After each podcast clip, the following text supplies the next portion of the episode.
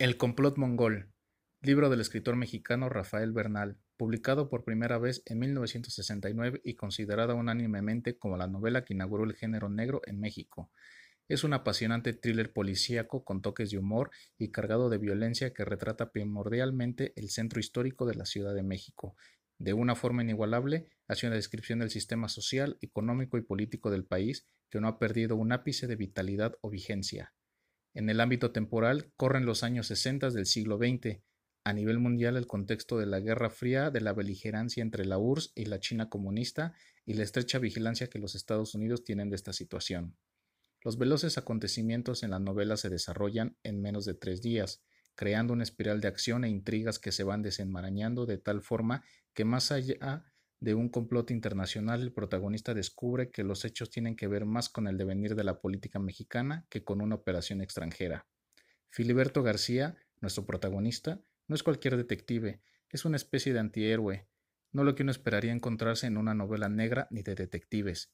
Su pasado está plagado de momentos éticamente cuestionables, fuera de la ley y hasta en cierta retrospectiva sin el menor escrúpulo acerca del valor de la vida humana. El autor no parte de un concepto idealizado, como Sherlock Holmes. Filiberto García no pretende esconder de sí mismo quién es, concilia su pasado, que fue profundamente difícil, violento y de supervivencia, comparándolo con otros personajes de la novela. Inició como un revolucionario que hacía lo que sus superiores le ordenaran. Institucionalizada la revolución, dentro de los círculos de poder del partido de Estado, Tenía bien ganada su fama y un lugar entre las filas invisibles de pistoleros a sueldo que el gobierno contrata para eliminar obstáculos. Pocas cosas son consideradas escrúpulos para Filiberto, quien nunca supo quién era su padre y que, según relata, dio la vida de su compadre cuando la ocasión lo exigió. Incluso la chica a la que Filiberto quiera llevar a su cama es alguien a quien no dudaría entregar a las autoridades, siempre y cuando sea después de pasar una noche con ella. La sospecha es el hilo conductor de su vida, y es escéptico del cambio y de la institucionalidad en la que se desarrolla el México surgido de la Revolución. Sin embargo, para un sobreviviente como Filiberto, esta es la herramienta que lo hace un detective excepcional. Cuando alguien confía, no hay complot para ver, no hay marañas que desenredar. Confiar es letal cuando hay un complot desenvolviéndose. Resumen del complot mongol. Filiberto García es citado en la oficina del coronel quien lo recibe acompañado de un misterioso hombre que escucha atentamente cómo se le requiere a García de sus servicios, ya que se le considera un hombre leal, efectivo y discreto. Además que juega partidas de póker con los chinos de la calle Dolores y les encubre sus fumaderos de opio.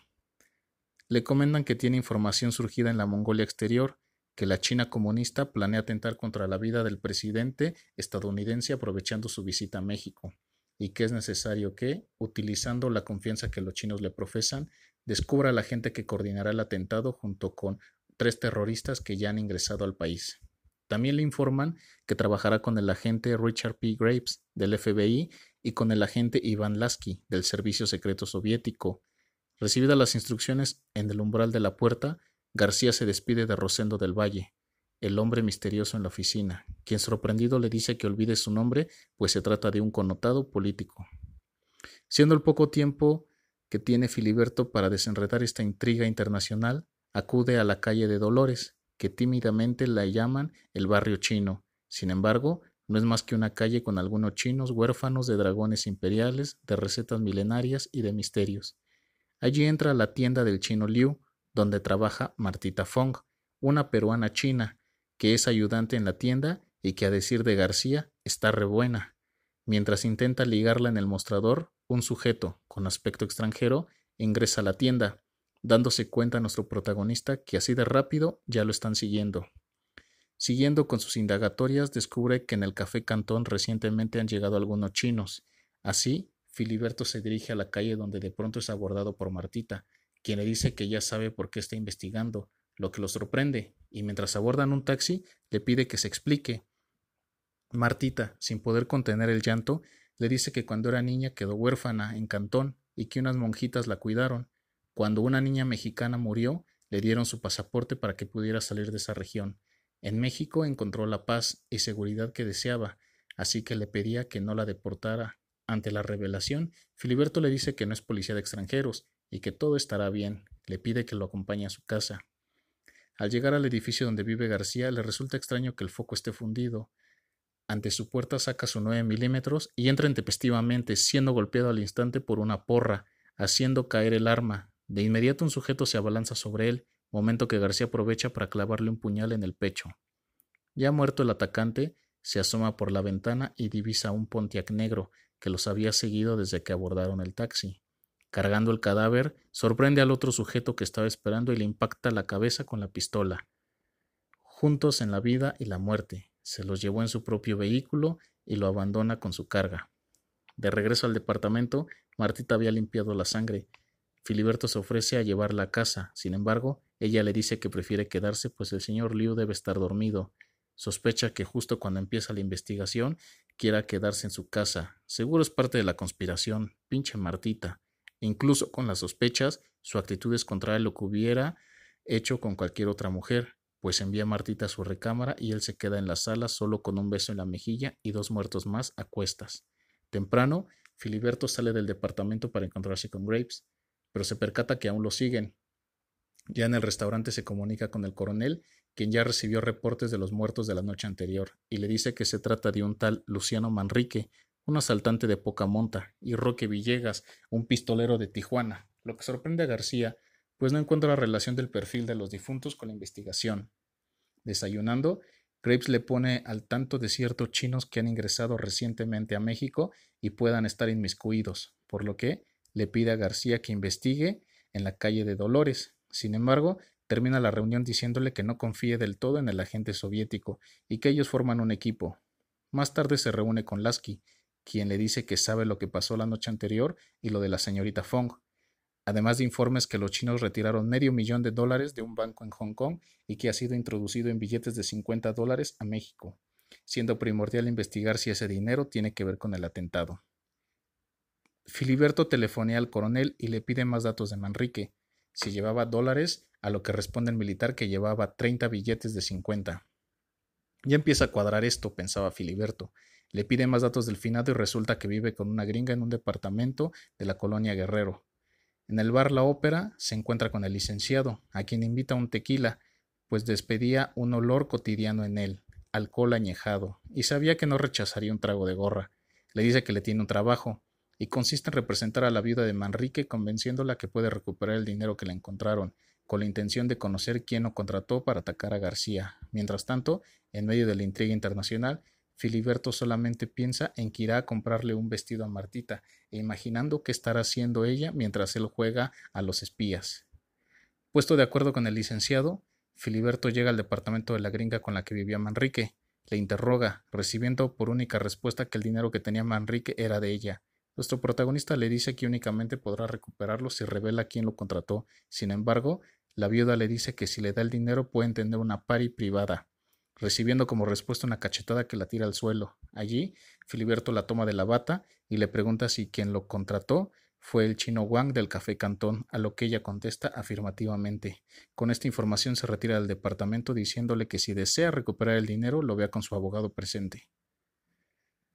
A su regreso al departamento le dice a Martita que acaba de ver a un licenciado quien le entregará un acta de nacimiento y nadie la pueda molestar jamás. La joven, emocionada por la noticia, besa a Filiberto y le dice que es tan bueno con ella, por lo que no puede ocultarle que era la amante del señor Liu. Pinche chino, ya me madrugó, pensó Filiberto, quien aún atolondrado por la noticia le dice a Martita que al rato regresa. Se dirige al café Cantón donde todo apuntaba que se estaba fraguando la conjura internacional para matar al presidente gringo. En este lugar se encuentra con Lasky y Graves, con quienes platica acerca de sus indagaciones, diciéndoles que los chinos están muy nerviosos con su presencia en el local, por lo que es necesario provocarlos. Se dirige al baño.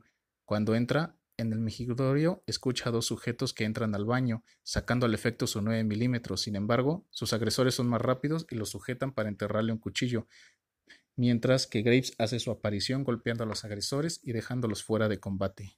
Después del ataque, Filiberto conduce a sus colegas al departamento de la gringa, buscando obtener más información. Cuando llegan, encuentran la puerta entreabierta, ingresando de forma sigilosa y empuñando sus armas. Para su sorpresa, encuentran a la estadounidense muerta en la sala. Creo que ese informante ya no va a poder decirnos nada, dijo Filiberto, sugiriendo que sus asesinos regresarán para esconder el cadáver, así que apagan la luz y se esconden en el departamento aguardando a los asesinos. Mientras aguardan, Filiberto les cuenta que iba a tener pari con ella y acabó siendo velorio, y pensando que en lugar de estar rezando el rosario a oscuras debería estar con Martita, pinche gringa. Mientras hablaban, escucharon un auto estacionarse, descendiendo tres sujetos. Toman sus posiciones y al entrar esto los sorprenden, sometiéndolos y amarrándolos a sillas. Así empiezan a interrogarlos. Los chinos les dicen que les pueden dar dinero si lo sueltan. ¿De cuánto estamos hablando? pregunta Filiberto. Cinco mil dólares a cada uno, le contesta el chino. Y les dicen que el dinero que llegó de Hong Kong es para tráfico de drogas, no para ningún atentado. Mientras los interrogan, Graves les dice que un cuarto sujeto ha descendido del auto y está subiendo. Así, apagan la luz y toman de nueva cuenta sus posiciones, dejando al frente a los tres amarrados. De pronto, el cuarto sujeto irrumpe en el departamento disparando una ametralladora, dando de lleno los cuerpos de sus compañeros amarrados. Agazapados en la oscuridad y aprovechando el desconcierto que genera el arma automática, Filiberto le dispara al sujeto en la cabeza. Ahora eran cuatro muertos a los que tampoco pudo interrogar. Pinches chinos. De regreso a su departamento, encuentra a Martita dormida. Simplemente se sienta a observarla. Pinche maricón. En vez que le saltes encima, solamente la ve, piensa Filiberto. De pronto despierta y le dice si se va a acostar junto a ella. No, tengo que bañarme, dice Filiberto. La joven le da un beso y le dice que todo será a su tiempo y que es un hombre de verdad y ella lo quiere. Antes de partir, él le da dinero para que compre ropa y le promete que una vez que acabe este trabajo se irán a Acapulco. Se dirige a la oficina del coronel y le rinde el siguiente informe. A su parecer, no hay ningún complot para matar al presidente gringo, sino que tiene que ver con los cubanos. Los chinos quieren quedarse con Cuba, y eso fue lo que oyeron los soviéticos, por eso involucraron a México y al FBI para que averiguaran. Tras bambalinas, el señor del Valle escuchó la teoría desacreditándola de antemano, pues García no era un experto en política internacional, ni mucho menos podía emitir un juicio acerca de los sistemas chinos. Filiberto lo ataja diciendo que él cree que sí hay complot. Los chinos no tienen nada que ver. Dicho esto, Del Valle revira al coronel y le dice que son solo locuras las que está escuchando, y que si es necesario cate todas las casas de los chinos en México, y que García puede volver a sus ocupaciones, cualquiera que éstas sean, azotando las puertas detrás de él. Mientras Del Valle menospreciaba sus investigaciones, Filimberto únicamente pensaba qué vestidos estaría comprando Martita y cómo se verían juntos acostados en la arena, ¡Ey, ey! le dice el coronel, para despertarlo de su letargo amoroso, preguntándole qué hará ahora. García le dice que aún no sabe el recado que Luciano Manrique le quería dar, y eso podría ser el punto toral. A Filiberto le importa poco el complot internacional, pero sabe que en algún lugar están los cincuenta millones y eso los quiere para él, como una especie de retiro para gastárselos con Martita. Oficialmente fuera de la investigación, sigue indagando por su cuenta. Se reúne con el licenciado, a quien le había encargado investigar a Manrique. Acerca del finado le dice que fue padrote en Tampico y estuvo en la cárcel. Un general llamado Miraflores lo sacó antes de cumplir su condena y se fue con él a la capital cuando Rosendo del Valle terminó su encargo como gobernador. Ya sentado en la Ciudad de México, vivía con una mujer, Esther Ramírez, y se veía continuamente con dos amigos apodados El Sapo y El Gringo. Con esta información, Filiberto se dirige a conocer a la concubina de Manrique. Cuando llega con Esther Ramírez, la interroga acerca de la ocupación de Manrique, y ella menciona que el difunto solo le decía que estaba a punto de salir de pobre, en cuanto terminara un trabajo y que se iba a dedicar a la caza de venados. Ya hasta había comprado un rifle con mira. Recorriendo hoteles de la zona, en busca del gringo amigo de Manrique, llega al Hotel Magallanes, donde pregunta si hay algún americano hospedado. Sí, le dice el personal de recepción, se llama Edmund T. Browning. Pide entrar a su habitación, y cuando le es negado el acceso, simplemente golpea al recepcionista, quien aterrado le conduce al aposento. Una vez dentro, registra el closet y encuentra el rifle del que le habló Esther Ramírez. Asustado de un nuevo golpe, el recepcionista le comenta que tiene una mujer en el hotel. Le pide que lo conduzca a ella. Entrando de sorpresa, encuentran a una mujer desnuda en la cama. Le pregunta quién es el gringo que espera. Ella se niega. Así, Filiberto le aprieta un seno con todas sus fuerzas y vuelve a preguntar. En medio de lágrimas, la mujer le dice que lo único que sabe es que sale con un tipo que le dicen el sapo. Saliendo del hotel, le llama al coronel para darle parte de lo que ha investigado. Ya en el auto con el coronel le comenta que presume que el complot no es contra el presidente gringo, sino contra el mexicano. El coronel le dice si está seguro y García le da una breve descripción de los hechos y sus conjeturas. Terminando le dice que espera instrucciones por la noche, ya que el tema es delicado, y de ser cierto las órdenes deben venir muy de arriba. García baja del auto y se dirige a comprarle un reloj a Martita. Al llegar a su departamento, observa varias bolsas con regalos para él en la sala. Se introduce a la recámara y el más grande sobresalto que jamás haya sentido lo invade. Martita yace en medio de un charco de sangre. García simplemente le cierra los ojos y la carga para colocarla en la cama. Ahí a sus pies saca la bolsa del saco, el reloj acariciando su fría mano a la vez que mira con tristeza como si hubiera visto en su mano. Sollozando su desgracia, Filiberto le marca del Valle, diciéndole que tiene información que debe interesarle sobre el general Miraflores, el gringo y el sapo. Al escuchar los apodos, el político le dice que lo espera sin demora en su casa. Llegado el momento, García llega a la casa del político, donde ya lo aguarda junto con el general Miraflores. Les dice que todo lo planearon mal, que sabe todo, cómo utilizaron lo del supuesto complot para asesinar al presidente gringo para encubrir otro magnicidio, digamos más casero.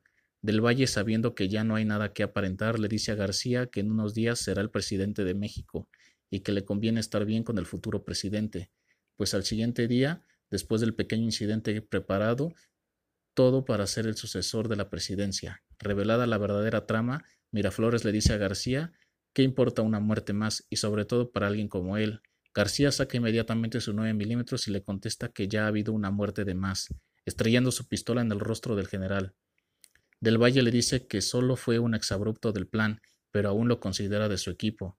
Filiberto le contesta primero inventaron lo de los chinos, luego se consiguió un generalito pendejo como socio, pero su peor error fue haber mandado a su casa y matar a... Del Valle le jura que no mandó a nadie a su casa.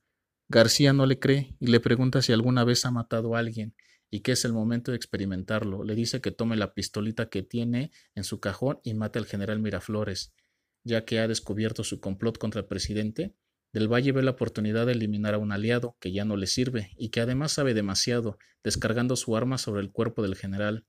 ¿Ve cómo no es tan difícil? increpó Filiberto. Ya solos, le comenta que esa tarde se hizo la única muerte que tenía importancia. Del Valle, desesperado, le dice que no ordenó nunca esa acción. García le dice que no puede quedarse con la duda, disparando justo al cráneo del político. Inertes, García coloca la pistola que previamente le había quitado al general en la mano y la 22 de Del Valle en su diestra. Llama al coronel y le dice la escena que presencia. Al parecer tuvieron un disgusto y se martaron. Cortaron la llamada. Al salir de la casa se encuentra dos sujetos, al sapo y Browning. Al instante ambos desenfundan sus armas dejando a Filiberto rendido. Antes de que disparen, dice Filiberto, solo quiero saber una cosa. ¿Por qué fueron a mi casa a dejar un recado? El sapo le dice que si supieran dónde vive, ya no estaría en este mundo. En ese momento irrumpe Lasky disparando a uno de los matones, mientras Filiberto clava su cuchillo en el otro. Con dos muertos más a su lista, Lasky le dice que ya sabe de quién es el teléfono que marcó el chino cuando estaban amarrados a la silla, de un tal Liu de la calle Dolores. Llegando a donde el chino Liu, lo encuentran quemando papeles y dinero. Filiberto apuntándole con la 9 milímetros le dice que por qué mató a Martita, contestándole que ella había entregado a su hijo, Javier, que ahora ya estaba muerto. Ella no me dijo nada de tu hijo, Javier, gritó enfurecido Filiberto, disparando al instante contra Liu. Muerto y vengada la muerte de Martita, parte de la casa a pesar de las reclamaciones de Lasky, pues había matado al único testigo útil para la investigación. Chingue a su madre Lasky, cerrando la puerta detrás de él. Ya en el bar La Ópera, le pide al licenciado que lo acompañe a un velorio. ¿Usted proporcionó el muerto, Capi? Pinche licenciado, vámonos. Ya en el departamento, García le pide que rece algo. ¿Que rece? Pero ya ni me acuerdo. Se lo pido como un amigo, culminó García. Ahora estaba Martita sola y su muerte. Tan sola, sin que ya no la pueda amar. Pinche velorio, pinche soledad. Análisis del complot mongol. Filiberto García es un viejo asesino de los que usaban cuando el gobierno no era gobierno y las leyes no eran leyes, pero qué tan bueno es en su chamba que logró seguir la producción de muertos hasta cuando ya se quería fingir que las leyes sí existían, y es que a García se le llama cuando ni la ley ni el gobierno alcanzan, cuando se necesita de un muerto para poder jugarle al mucho gobierno. Pero si García ha pasado la mayor parte de su vida matando a otros para tener un lugar en este mundo, ¿Cómo es ver ese mundo mediante los ojos de alguien que lleva toda su vida matando a otras personas? Y más aún, ¿es posible que un ser así pueda sentir un amor tan sublime que él mismo no sepa que pudiera existir? García, que estaba tranquilo eliminando a los que estorban el progreso del país y quejándose de ese mismo sistema que está a punto de reemplazarlo, se ve ahora en medio de un complot que podría cambiar el curso de la Guerra Fría, o al menos el devenir nacional, como acaba descubriendo, en medio de esa vorágine de violencia, agentes secretos, mafias chinas y conspiraciones políticas, solo puede pensar en la bella señorita Fong. El libro revela algo más, además de un personaje paranoico que cuestiona en silencio y que no confía en nadie, podría ser un reflejo de una época en la que un país del tercer mundo, espantado por el mundo comunista y presionado por el capitalista, se vuelve objeto fácil de la peor parte de que los compone, los oportunistas en medio del caos. Bernal deposita en Filiberto al garrote del gobierno, que sirve para ejecutar acciones con las que las personas de las instituciones no quieren que se les vincule. Y es que el complot mongol logra algo que le costaba trabajo a otras novelas negras mexicanas, ubicarse en México, observar a los entes abstractos que están en todos lados e imaginar una conspiración. Deja de lado la paranoia primermundista y voltea a ver lo que sucede a los países que no se quieren comprometer con la lucha de los gigantes. México es víctima de una narrativa dicotómica, lo que está fuera del blanco y negro, encuentra su lugar en las sombras de los grises, y ahí es donde se desarrolla la novela de Bernal. Filiberto es esta parte fuera de la política de los poderosos que aprovechan para hacer política. La trama es un escenario del dolor tercermundista, con un matón como protagonista, un sinnúmero de ambiciones, mentiras, corrupción y políticos. Bernal construyó un libro sorprendente, triste y lúcido, mostró que era posible trasplantar el perfil del detective, el poder del lenguaje, la importancia de la mujer y cómo el crimen no reconoce límites ni clases sociales. El humor, o mejor dicho, el sarcasmo, es esencial en la novela. La capacidad del autor para sacar una sonrisa ante lo más macabro no deja de sorprender. ¿De dónde sale ese humor? Quizá de la tragicomedia que significa vivir en México, y sobre todo un personaje que vivió la violencia de la Revolución mexicana y que acabó sirviendo al partido hegemónico surgido de la institucionalización de la lucha armada que había culminado para ese momento. Un hombre que sirve para disfrazar un gobierno de leyes que aún necesita quitar obstáculos del camino del progreso y con una convicción antisistémica que sirve al régimen pero conoce la podredumbre en la que se mueve y actúa y si bien todas las sonrisas que nos arranca Filiberto son genuinas y espontáneas, me quedo en primer lugar con lo más trascendente del libro, la capacidad de redención del hombre, más un hombre como nuestro protagonista, que al descubrir el amor, aunque jamás se, lo haya externado a Martita, sabe que sin importar el cerro de muertos que le persiguen en su conciencia, hay un motivo para creer en un futuro mejor, con una fe que solo el amor futuro y correspondido le pueden dar al humano esa fe inquebrantable de que el ser amado es el pasaporte a la redención del espíritu y no solo eso, un bálsamo donde recargar el cuerpo cuando parecía que el alma ya no moraba en él y te das cuenta que aún sigues vivo y sobre todo con la capacidad de amar y entregar su ser al amor. No obstante el trágico final de Martita, Filiberto piensa que ahora está sola, sola con su muerte, y de la misma manera él se encuentra solo, solo con su soledad. Hasta aquí concluimos con esta reseña. Nos escuchamos muy pronto y que la lectura los siga siendo felices.